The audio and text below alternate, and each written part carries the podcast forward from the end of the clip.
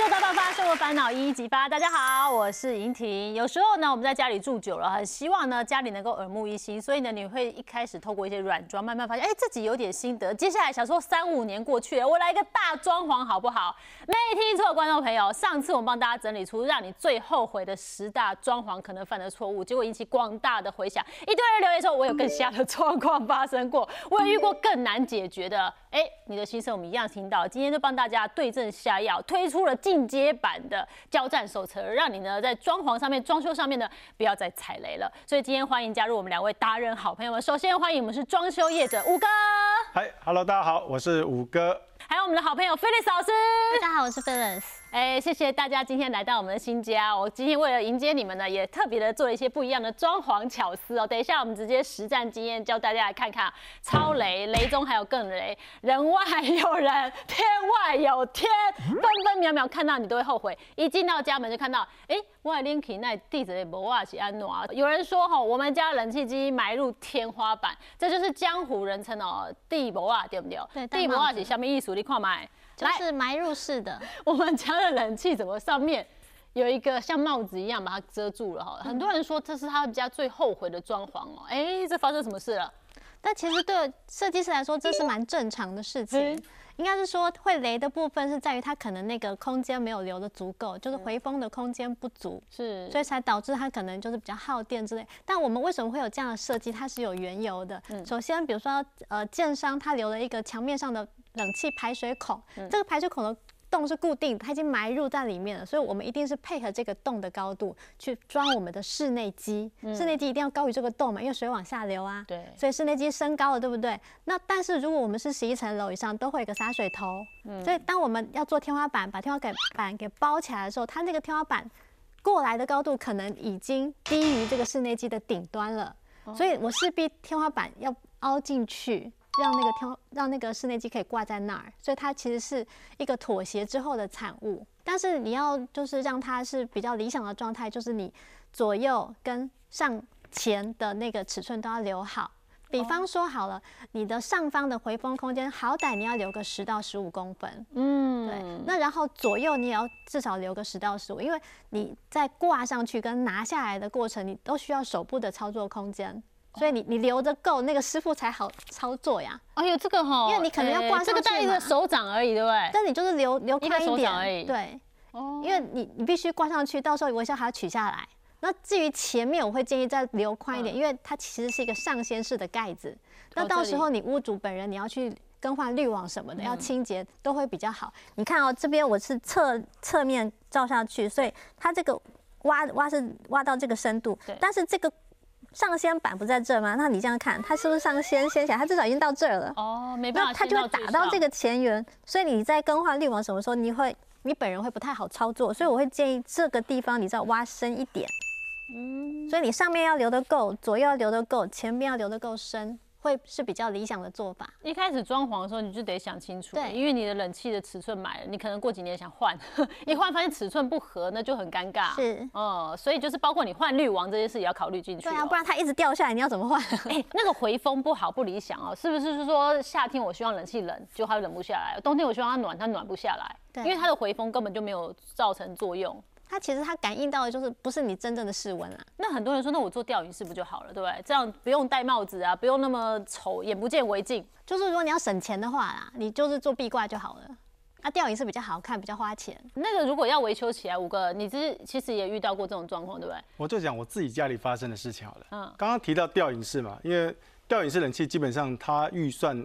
会比相对分离式来的贵一点。嗯，那吊顶式就是装在天花板的上面。我家因为做工业风，但是在吊顶式冷气那一块，我有做天花板。嗯，结果好巧不巧，可能也是为了我们要上节目，我的冷气室内机就坏掉了。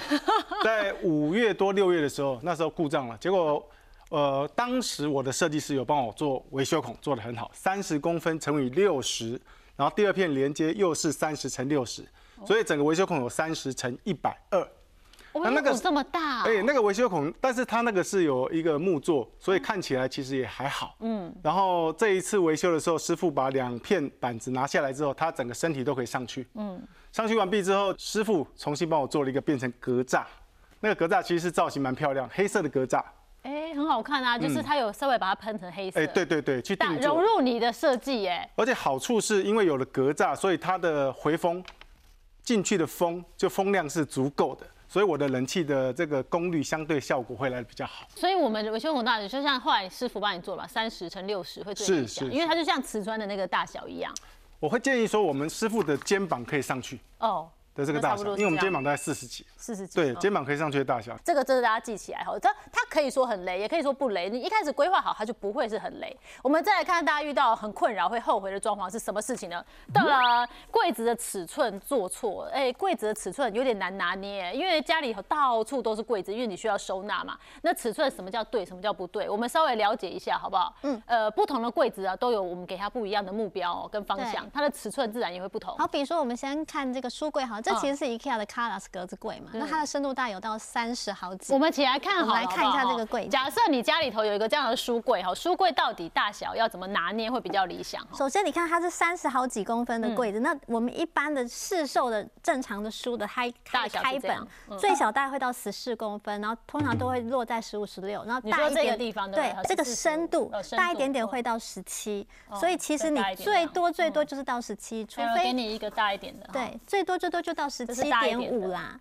但除非你是大量的收集很多那种精装版的图鉴，它可能会比较深，会到二十几。否则我们一般的书大概都是在十七最多了。对，也就是说，其实你的书柜你做到二十就够啦。哦。这个已经是一拜拜，除非你真的是很爱收那种大的。你看哦，假设像这个柜子，它的深度三十好几，那一般人他没有学过整理的时候，他会全部都往后推。对呀，一定的，因为这样才能固定得住啊，参差不齐，对不对？对啊，前面你看都摆完了，对对对，摆摆完了，推到最后面就会变这样。哇，那这里这一块空间怎么办？啊，即便你想要让它前面对齐，你还是空了一大块在这。你看我这样摆，那所以呢？聪明的廖云婷就知道，我呢就只好前面的空间不要浪费，我再 买再摆一排。对，很多人他就会再摆。后面那台书永不见天日，永远都不用读了，就不会去读后面，你也拿不着。或者是有些人好，即便他他为了美观起见，他把它往前推起好看一点，但是他前面还是空太大，所以这边就开始出现瓶瓶罐罐啊，然后各种杂物啊、小摆饰啊，有的没的，所以看起来也会很凌乱。也就是说，如果你其实不是会有拥有大量图鉴的人，你一般。的书多半就是在十七公分以内的话，你的柜子做到二十也就够了哦。所以你不要做到那么多，因为你知道什么吗？因为那个平数是要用钱换的。当你这里哈再少一点点，哎，我把它往后推到底。对，特别是然后我做二十公分，是你就空出一条走道哎。假设你是小平数，你要争取这个空间尺度，你就让你的书柜再薄一点，它还是装得下的。哦，一平五十万的房子，你看看你的走道空出来，多省多少钱，对不对？而且这样看起来也比较溜达一点，房间不会堆乱七八糟。而且真的是可以防止你在前面堆东西。所以，呃，Felix 老师老师带我们看一下，所以呢，这个书柜的尺寸啊，帮大家做个总结，我们应该要最好最好至少要做到多大？就是一般的书籍就差不多最多十六七公分嘛。对，所以你如果要争取空间尺度，就这样。柜子的深度不要那么大，你最低限度就做到十七以上，二十是很保险的。对，二十那是精装本多的话，但是我们一般房间都会做到三十三十五嘛，所以就是会造成这样的状况。你会菜啊，你会排两排，或者是你在前面堆杂物，所以就不建议啦。好，那另外一个柜子就是鞋柜了哈，因为我个人非常的仰重我们家鞋柜，鞋子真的挺多的。鞋柜要做多大比较理想？一般市面上的鞋柜，因为我们鞋子是平放，嗯，所以多半会做到三十八到四十。这个原因是什么呢？是因为我们的脚掌的深度，嗯，通常我们女生的鞋子，比如假设是日式的，它会是比如说二十。二点几的，像我的脚是二十三点，我就表示我的脚掌长度是二十三点五。啊，最多我们的鞋子都要二二十八，就是男生啦，就是脚掌大概就是二十几到二十八左右。所以你的如果你是尖头鞋或者鞋男生的鞋子，它比较大一些，它的最长最长也不会超过三十几。就是你如果一定要争取那个。你的比如说刚刚讲的走道的宽度再多一点，你的柜体再浅一点，你做到三十五也就够了，因为你再加个底板跟门片就够了。那很多哥好像已经把他脚拿起来 跟主持人报告，我的脚几公分？三十二。哦，三十二。三十三。那你做其实，哎，所以你刚刚说建议三十五起跳，其实连五哥的脚都可以。只是大家为什么之前会做到三十八、四十？是有些人他习惯把整个鞋盒都放进去。哦，这样收纳比较漂亮啦。对，可是你放在鞋盒里面很少会拿出来穿。哦，是，对干脆所以就是断舍离盒子不要了。如果你要就是争取让你的空间放大，让你的柜体变薄一点的话，可以是抓到平放的话是三十五就够了啦。对但是如果你要更窄，其实很多翻斗式的嘛，二十公分内也有啊。那收纳柜呢？其实大家家里都会有收纳柜哦。老师会怎么建议呢？收纳柜真的建议不要做太深，太深你很难拿。嗯，像我们现在现场这里，我们现在现场这个啊，就就是是这古物哦，我们特地找来的。你看到它量起来大概是 OK，我们这个尺寸看 O 不 OK？它的深度大概四十，其实蛮 OK 的。四十，对你们建议深度是四十差不多。我觉得四十到四十五就是很 OK 的一个深度了。像刚刚旁边这边有一个登机箱，其实你看它的深度，登机箱也是放得下去的。哎这个深度是 OK 的。哦那如果你要放卫生纸什么，你要放前后两个也是 OK 的。可是如果你太深，你做到六十，甚至六十几，甚至一百，那你是不是里面的东西你都拿不着？以至于你必须要把它做成抽屉，你才能拿到后方的东西，或者你必须要买很多的收纳篮拉出来，让你能够拿到后方。所以你做太深，你也许觉得你赚到空间，但是你必须花费更大的成本去做收纳。对，像我们家就有个柜子啊，真的是极深，深到我真的有时候也懒得拉出来了。这里面根本就是乱七八糟乱堆了，你根本不会拿出来用了，光拿就很麻烦了，对不对？有有的那个收纳柜，有人五哥，你是不是有看过那很夸张、超大的？我看过一个收纳柜，它其实已经不叫收纳柜，像有点算是储藏室，因为我们两个人躲到里面去都可以，但是它高度又不高，深度可能有到一百一十公分左右。哦，太深了，好一他百一。可能他的想法是说，刚好那个 corner 那个空间，它可以运用，嗯然后想说放那些行李箱啊，因为有的行李箱没有办法像这么小登机箱的是大的嘛，对，哦，他想要行李箱可以放，然后有些东西就可以往里面塞。可是他忘了一件事情，如果要塞也要照顺序塞，你不要到时候你看大行李箱往里面塞，细软往外面塞，嗯到时候出国，像我昨天晚上刚回国。细软全部拿出来，行李箱再从里面拿出来，细软再放进去，然后回国再把细软拿出来，再把行李箱拿出来。我讲这么复杂，是因为我要告诉大家，其实很复杂的。对啊，，那如果把细软的东西、小东西放在里面，把柜子放外面，哇，那也很麻烦。为了拿一个小东西，柜子那个行李箱先拿出来，然后再去翻，所以其实做太深都不太好，除非除非你有一些很大型的东西，很大型的东西可能很少很少用到。比方说你一两年才出国一次，那大行李箱放里面是没有问题。嗯，哦，有些人出国，像像我太太一年出国七八次，他行李箱放在里面，他甚至有时候连出国，有时候回国之后行李箱都不收了，准备下个礼拜要对，走。下个礼拜又有旅对程。，所以我说行，呃，柜子做的深，你要考量到你的生活方式。我想设计师在规划你家的时候，都会跟你先行讨论，讨论完毕知道你的生活的习惯，然后才帮你做柜子。我觉得这个才是最适合你家的柜子。对，那要像收纳柜，如果太大的话，其实里面也可以做一些小区隔嘛，对不对？就不需要说全部的东西都要一口气堆过去了。是像五哥你自己有一些生活收纳小物嘛，哎你会做一些小区隔，哇，谢谢主持人 Q 我，我从特别从家里面带过来。这是直接一绕拿起来的哦，对，因为我懒得折。这是家里直接拿出来。我要提的是哦，像我们，我想很多人在收纳最大的问题是什么？像我家收纳最大问题是除了鞋子以外啦，因为我太太鞋子非常多，所以我们鞋一整排墙面做鞋柜，嗯，然后做了解决它鞋柜问题，还有一个最大问题就是放衣服，嗯，衣服实际上是一个大问题。你说丢了可惜啊，一件衣服便宜的几千，搞不好有的都上万，那你说丢吗？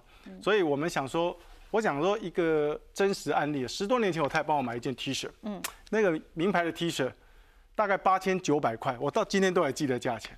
买完之后，我买了以后我穿了一次，我就把它折在我们那个吊衣的衣柜下面。下面因为我们的一般那样衣柜上面有除了吊衣服之外，衣架之外，下面是两层的拉抽，对，拉抽跟衣架中间它有一个空黑洞区，对，黑洞区空的地方，那个地方衣服也没那么长，嗯，然后那个层板再到衣服那段又有个五十公分、四五十公分是空的。很尴尬在哪？对，我今年我在网络上看到一个东西，我觉得简直就是神器。后来我就把它买了六个，然后我家里就是这个三十公分，长度大概大概将近四十五公分，然后里面可以放十件，我牛仔裤塞十件哦。嗯你看我家的那个衣柜是长，我记得长度是一百一十公分左右，嗯所以它可以到三个，一个、两个、三个，重点三个就是三十件衣服，不止不止如此，它可以往上叠。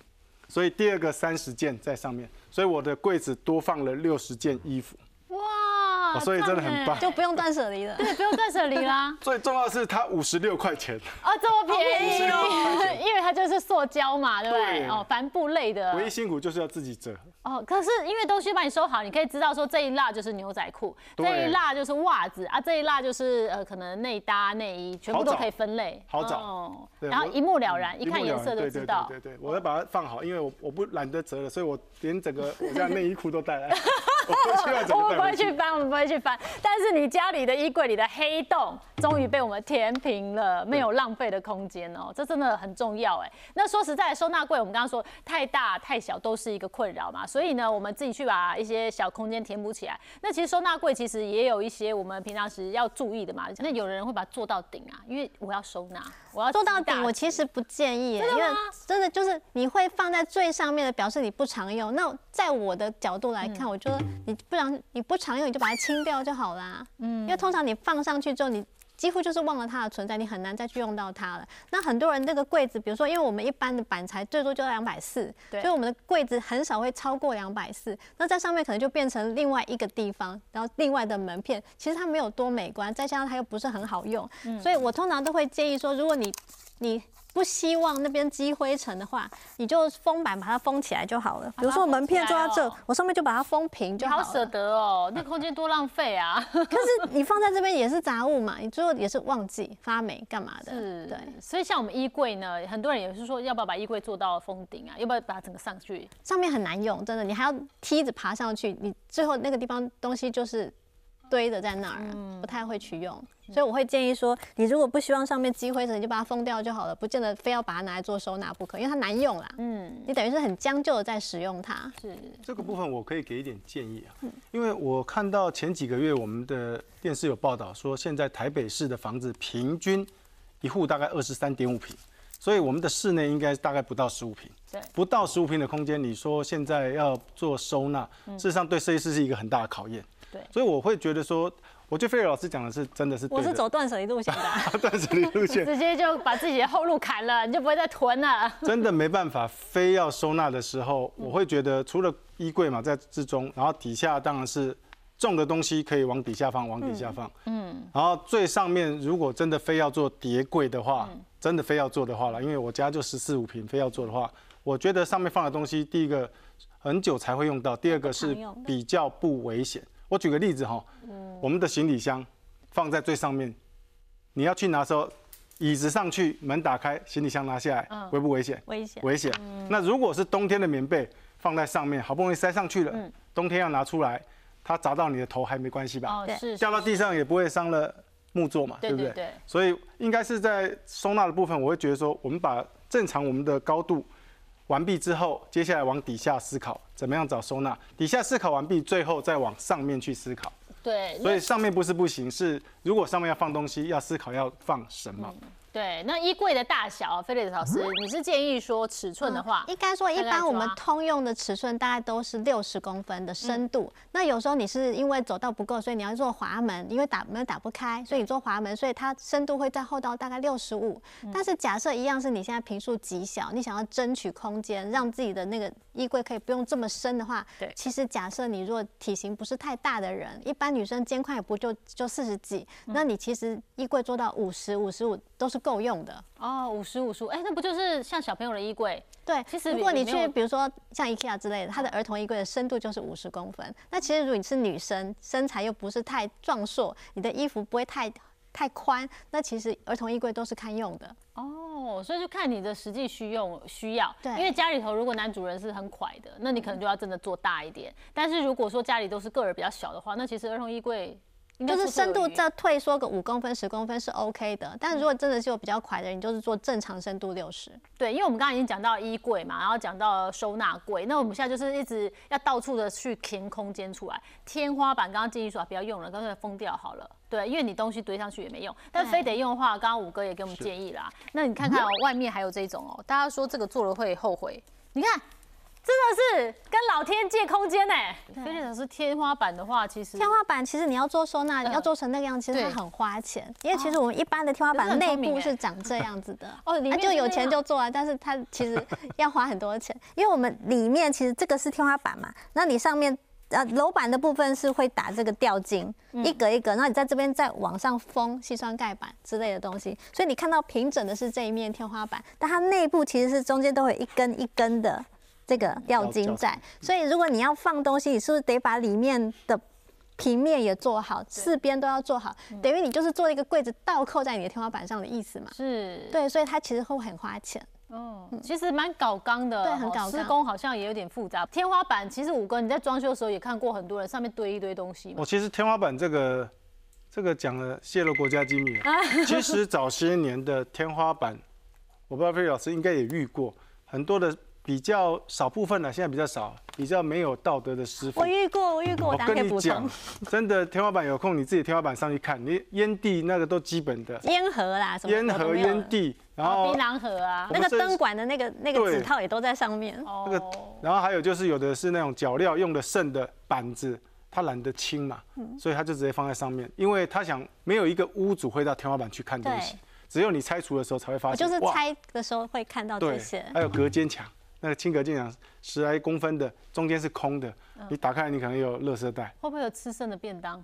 你说哎，你上网去看，的确是有这些，或者是你的浴缸下面也会有很多垃圾。所以他们早些年的师傅，当然大部分的都是好的啦。对对对，可是可能忙中就有乱，就忽略掉去清它，因为根本看不到啊，看不到就堆的啦。忙中有乱也好，就是或者是。就是真的懒得清，而且有些废料的清除啊是需要钱，要花钱。哦，你讲到废料清除，我在这行二十来年，我记得在十年前那个时候，一个一台三吨半的垃圾车，我记得四千五百块。五千，嗯。现在我听到最近听到我真的吓到，听说一万五甚至喊到两万。合法的哦，我先讲合法的。啊你说，如果说有一台车不到一万块，那个大部分都是非法非法倾倒的。嗯，合法的一台车都一万五到两万，很可怕。所以你看价钱落差差多少？嗯，所以你现在的装修整个成本都上去。对，那所以有些师傅他可能有些东西他装不上啦，就顺便放在你看不到的地方啊，那是有可能的。哦，所以我们验收房子。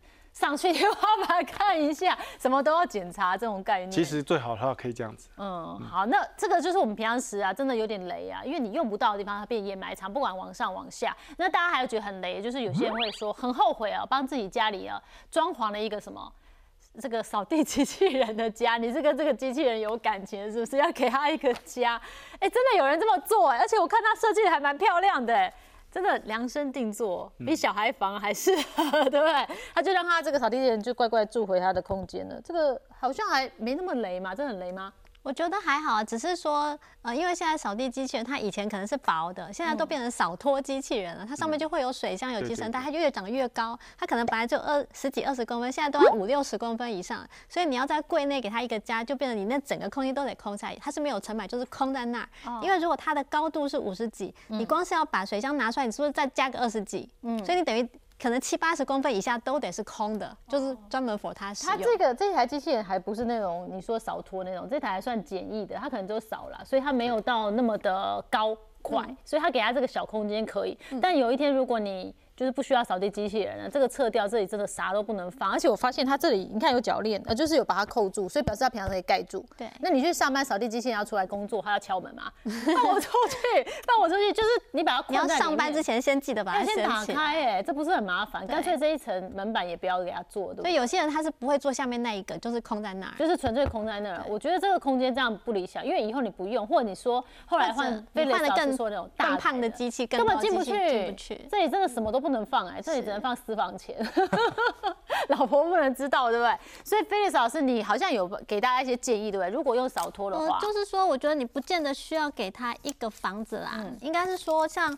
我以这个空间为例好了，这是我现在住的地方，就是我我画了一个三 D。那我其实我在这个墙面它是有一个角落的，因为我我我这边为了对电视的正中央，我是沙发这样放，这边有个角落，它刚好在这边就有个插座，所以我觉得小机器人就是你背后刚好有个插座就好。如果你背后没插座，你势必就是明显延长线这样拉来拉去，它就是看起来杂乱。对。但是因为现在扫地机器人它其实外形都还不错，都是美型的，所以你。公开放也 OK，但是对我来说，我我就会觉得说，我如果放在这个位置，它是最好的，它刚好在插座前面，然后呢，它的侧面就会长这样啊。它是不是刚好这个侧身在这，它的底部从这个有脚的沙发这边就出来，所以它的动线是顺畅的，所以它就刚好可以藏在这样子的地方。那这就是我实际上的位置，就是假设我日后买的话，我可以放在这个位置，让它这样进出，可以把它隐藏起来。所以好像装潢的时候不用特别，你也不用看到很多挖一个洞什么的，不用。对，而且那上面我还可以拿来放咖啡啊，放书。有，我开始乱堆东西，有平面就开始堆东西。对对对，你只要一路到平面，对不对？真的有人会这样子去规划他扫地机器人。我讲扫地机器人，我讲我自己家的案例好了。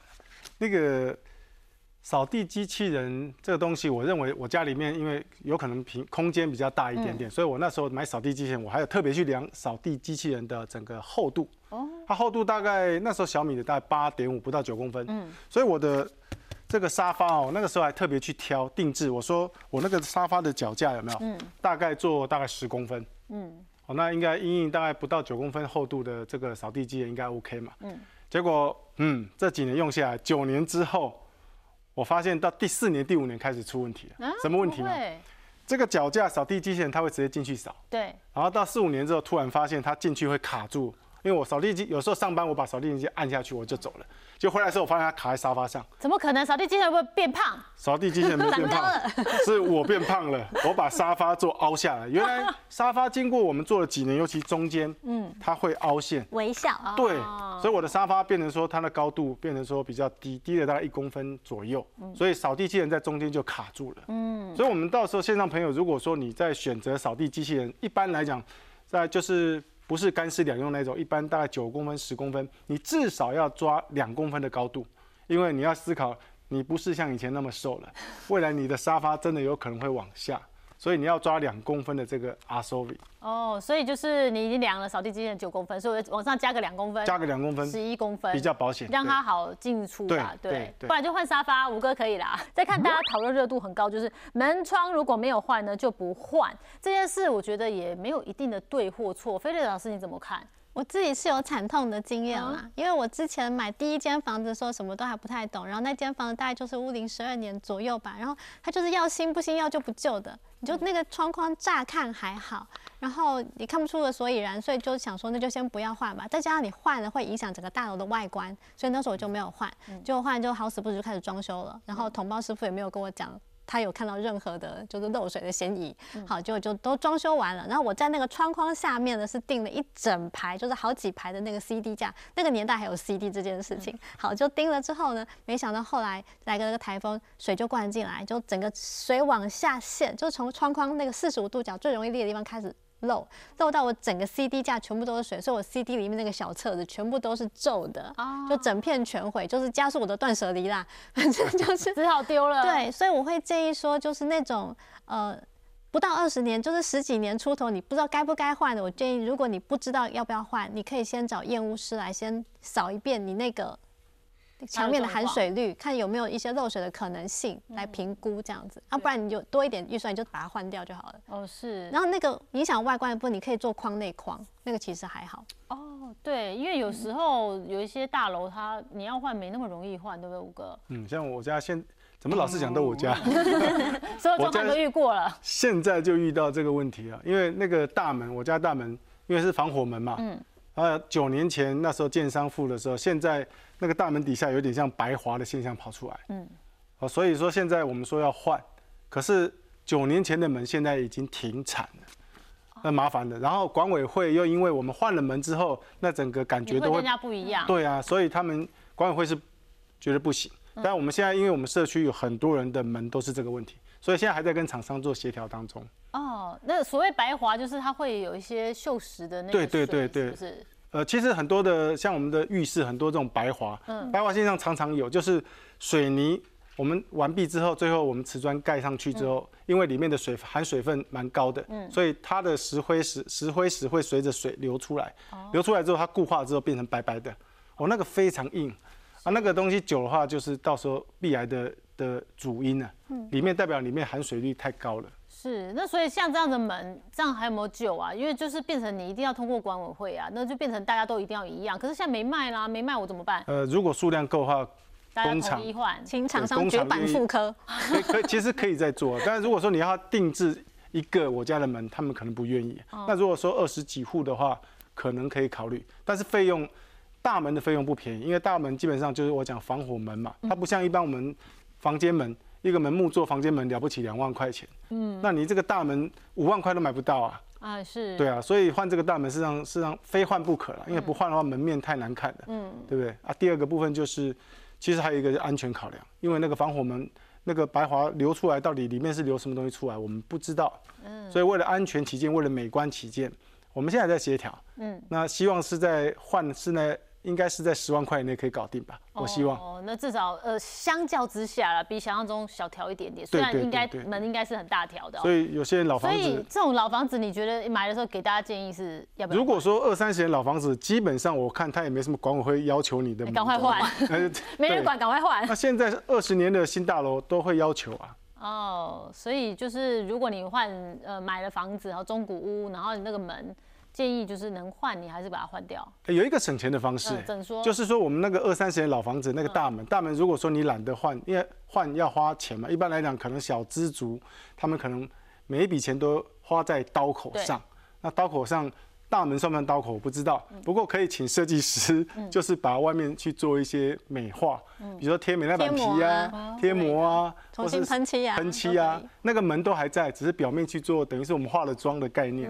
哦，那这样就很省了，就可以差会差很多。对，这是就美观的部分啊，安全的部分可能你后来慢慢的有些钱就把它换掉，会比较理想。对，慢慢的有些钱。对对对对，哈，因为小资族嘛，哈，这个大家可以考虑一下，是分阶段啊，没有所谓的对错，但是能换就把它换掉。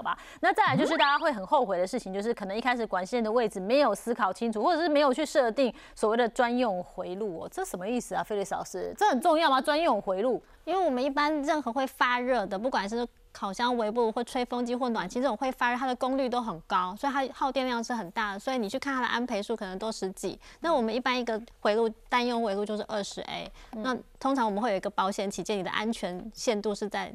就是十六之内，十六十五这样，所以你一旦超过，你同时用暖炉，同时吹个头发，或者你同时就是在同一个回路上同时用两个会发热的东西，它很可能就跳电了。嗯，所以最好那种发热然后功率很高，你就单独给它一个回路使用，就给它专用就对了啦。对，就是要设计一个专用回路啊，或者是管线啊，管线像瓦斯管线很重要。瓦斯管线应该是说有些人他后来才发现，哦，原来我们家的阳台没阳光，他必须要透过烘干机。他才有办法把他衣服弄干，这时候他就会知道说，哎，我的瓦斯烘干机跟用电的烘干机，它的那个效率完全不同。比如说你烘一个瓦斯的，可能三十分钟就烘完，可是你用电烘大概烘三个小时，所以他们可能会 prefer 用一个瓦斯型的烘衣机，但是它没有瓦斯管线。哦，要重拉。对，到时候它就只能用电的。哦。所以如果你有事先就考量到，你确保说你。到时候要使用瓦斯的，那你就是一开始就要把那个线路都给想好。嗯，你事后是生不出来的。对，因为如果你这事后要用，发现生不出来，你就真的觉得很懊恼。好，再来就是大家会很后悔，就是大理石的台面。不会啊，大理石不是就短班的就碎耶，对不对？这个又要讲到我家。你们家也是大理石吗？我家的中岛是大理石，然后我家的那个应该是说我们的厨房琉璃台是用那个那个石英石。嗯，然后早些年我的房子是人造石。厨房琉璃台，后来改了石英石之后，我觉得哦，好用的不得了哦，真的，因为太太一分钱一分货。对，说实在，石英石比比人造石大概一公分就要贵一倍以上。哇！那以前早些年哦，那时候我们比方切个柳丁或切个拔蜡，可能很麻烦呢，我们还要把砧板拿下来，然后我们再切。嗯。那我太太。厨房在做菜，当然要需要砧板。可是有时候为了切个拔蜡，你叫我说砧板拿下来，把拔蜡拿起来，然后切完之后再把把砧板洗哦。我光讲完我就觉得很麻烦，还要晾干。所以我觉得后来换了石英石之后，因为石英石的末世硬度是七 H 七，大概七，哦七 H。